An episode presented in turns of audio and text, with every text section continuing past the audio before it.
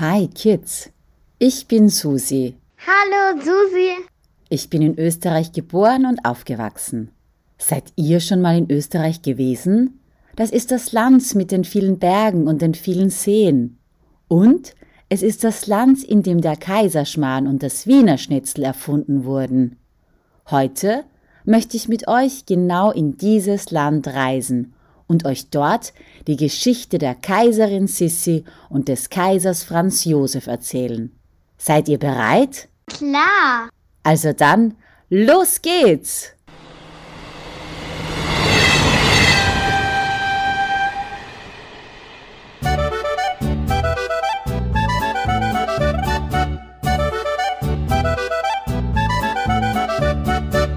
Es war so. Um euch zu erzählen, wie es war, müssen wir eine Zeitreise machen. Und die machen wir jetzt. Wir reisen in das Österreich vor 200 Jahren.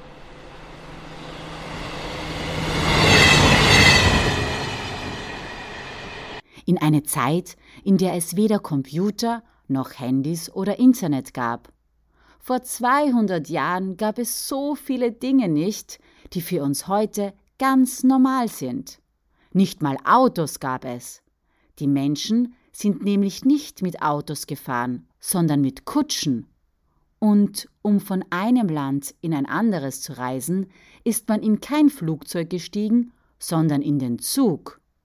Vor 200 Jahren gab es in Österreich auch keinen Kanzler oder Präsidenten, der das Land regierte, sondern einen Kaiser als Staatsoberhaupt. Und vor 200 Jahren, genauer gesagt im Sommer 1830, wurde der kleine Franz Josef im Schloss Schönbrunn in Wien geboren. Er stammte aus der Familie Habsburg und war der Sohn vom Erzherzog Franz Karl und der bayerischen Prinzessin Sophie. Da sein Vater Franz Karl kein Kaiser sein wollte, wurde der Franz Josef schon mit 18 Jahren Kaiser von Österreich.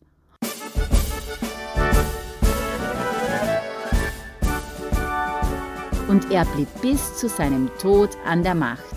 Das war eine sehr lange Zeit, denn Franz Josef wurde 86 Jahre alt. In seinen Lebjahren ist sehr viel Spannendes passiert. Nicht umsonst ist er wahrscheinlich der berühmteste Kaiser von Österreich. Sieben Jahre nach der Geburt von Kaiser Franz Josef, im Jahr 1837, genau am 24. Dezember, also an Weihnachten, wurde seine Cousine in München geboren. Ein Mädchen namens Elisabeth. Elisabeth stammte aus einer adeligen Familie.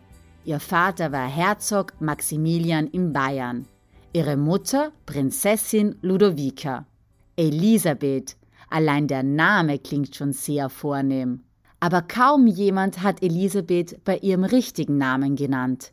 Viel eher hat man sie mit ihrem Spitznamen Sissi gerufen. Als Sissi 15 Jahre alt war, musste ihre ältere Schwester Helene mit ihrer Mutter nach Bad Ischl in Österreich. Denn dort sollte Helene auf den Kaiser Franz Josef treffen. Sissi durfte mit nach Österreich fahren. Und dort ist dann das passiert, womit wohl niemand gerechnet hat. Plan war es eigentlich, dass Helene auf den Kaiser trifft, sich in diesen verliebt und ihn dann auch heiratet. Beim Aufeinandertreffen in Bad Ischl war Helene deshalb sehr aufgeregt, Sie präsentierte sich von ihrer besten Seite als ein ruhiges, vornehmes und erzogenes Mädchen. Sissy im Gegenteil war lebendig und zum Scherzen aufgelegt. Schließlich war nicht sie es, die dem Kaiser versprochen war, sondern ihre Schwester. Wer weiß, vielleicht war es genau dieses lebhafte Verhalten, das den Kaiser Franz Josef so beeindruckt hat. Denn als Franz Josef die junge Sissi zum ersten Mal gesehen hat, hat er sich sofort in sie verliebt. Liebe auf den ersten Blick, kann man sagen. Und daher wollte er nicht die Helene, sondern Sissi heiraten. Ganz nach dem Motto verliebt, verlobt, verheiratet. Sissi war sich da aber ehrlich gesagt nicht ganz sicher, ob sie das auch wirklich wollte. Sie fühlte sich irgendwie hin und her gerissen. Auf der einen Seite war sie natürlich gerührt und fühlte sich geehrt. Schließlich war Franz Josef ein liebevoller Mann, der viel Geld hatte und ihr ein glamouröses Leben als Kaiserin versprach. Auf der anderen Seite brachte ein Leben als Kaiserin aber auch viele Verpflichtungen mit sich. Das machte ihr ein bisschen Angst. Sissi war ja eigentlich noch ein Kind, oder besser gesagt ein Teenager, und wollte lieber reiten, schwimmen oder wandern. Anders gesagt, sie wollte ihre Freiheit genießen. Aber die Liebe war stärker als der Wunsch nach Freiheit, und so hat sie wenige Monate später, als Sissi 16 war, den Kaiser Franz Josef geheiratet und wurde Kaiserin von Österreich. Die Hochzeitsfeierlichkeiten dauerten eine Woche lang. Offiziere, Botschafter und adelige Menschen kamen, um dem Brautpaar zu gratulieren.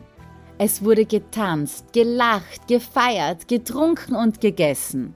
Das klingt alles schön und gut, fast nach einem Märchen, oder? Aber als die Feierlichkeiten vorbei waren, begann für die junge Kaiserin nun der Ernst des Lebens.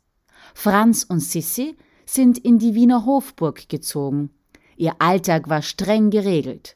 Vom Aufstehen bis zum Abendbrot, alles war durchgeplant, welche Kleidung getragen werden musste, wann Besuch in Empfang genommen werden konnte, was es wann zu essen oder trinken gab, selbst welche Gabel man für welche Speise benutzen musste, war vorgegeben. Freiheiten gab es sehr wenige. Während Franz viel gearbeitet und sich um das Land und die Anliegen des Volkes gekümmert hat, war der Alltag für Sissi eher langweilig. Also suchte sie sich ein paar Hobbys, um sich die Zeit zu vertreiben. Eines davon war der Sport. Sissi hatte ihr eigenes kleines Fitnessstudio in der Hofburg.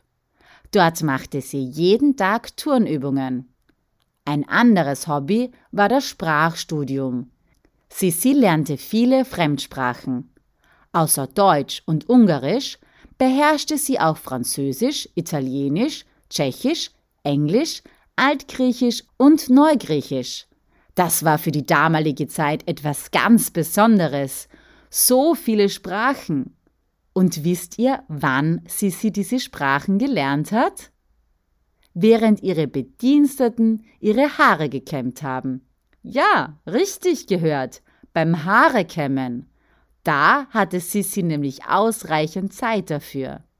Sissis Haarpflege war nämlich wie ein weiteres Hobby der Kaiserin.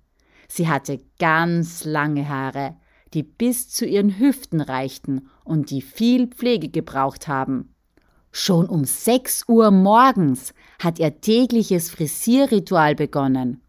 Und während sie täglich zwei Stunden lang frisiert wurde, hat die Kaiserin eben Sprachen gelernt. Auch ihren Körper pflegte sie gründlich und hielt eine strenge Diät. Leider eine viel zu strenge Diät, denn sie war viel zu dünn.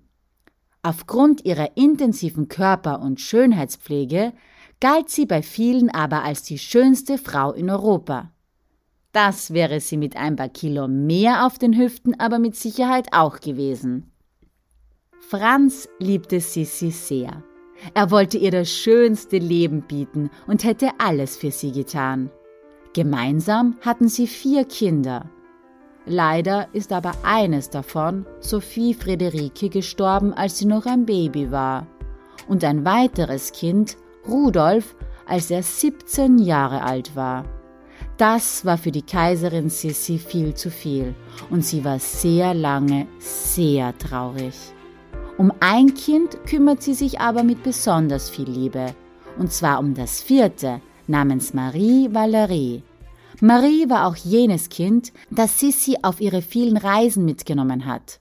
Die Kaiserin Sissi war nämlich sehr oft auf Reisen und das so gut wie immer ohne ihren Franz. Das machte den Kaiser Franz Josef sehr traurig. Er vermisste seine Ehefrau. Schließlich konnte er sie zur damaligen Zeit nicht täglich anrufen oder ihr Fotos schicken. Und die Briefe brauchten auch mehrere Tage Zeit, bis sie beim anderen angekommen sind. Zum Glück hatte der Kaiser Franz Josef aber liebe Freundinnen, die sich um ihn gekümmert und ihn abgelenkt haben. Und zu arbeiten hatte er ja eigentlich auch immer genug. Warum ging die Sissi dann trotzdem so oft auf Reisen? Ein Grund war zum Beispiel, dass es Sissi in Wien eigentlich immer langweilig gewesen ist, sie gerne Neues entdecken und ihre Freiheit leben wollte. Ein weiterer Grund war ihre Lungenkrankheit, die sie mit wärmerem Wetter in anderen Ländern heilen wollte. Auf ihren Reisen hat Sissi jedenfalls viel gelernt und ihre Persönlichkeit stark weiterentwickelt. So lebten der Franz und die Sissi viele Jahre lang, bis eines Tages etwas sehr Trauriges passiert ist. Als Sissi 61 Jahre alt war, war sie in Genf und wollte mit dem Schiff weiterreisen. Am Weg zum Hafen aber wurde sie von einem bösen Feind überfallen, der sie mit einem einzigen Messerstich umgebracht hat. Der Kaiser Franz Josef war sehr traurig, so traurig, dass das ganze Land mit ihm mittrauerte. Franz starb mehrere Jahre später an einer schweren Lungenentzündung. Durch die vielen Geschichten, Museen, Bücher und Filme bleiben Franz und Sissi aber immer in guter Erinnerung. Das Kaiserpaar war beim Volk beliebt und wird nach wie vor verehrt. Und so soll es auch für immer bleiben. Aber genug für heute.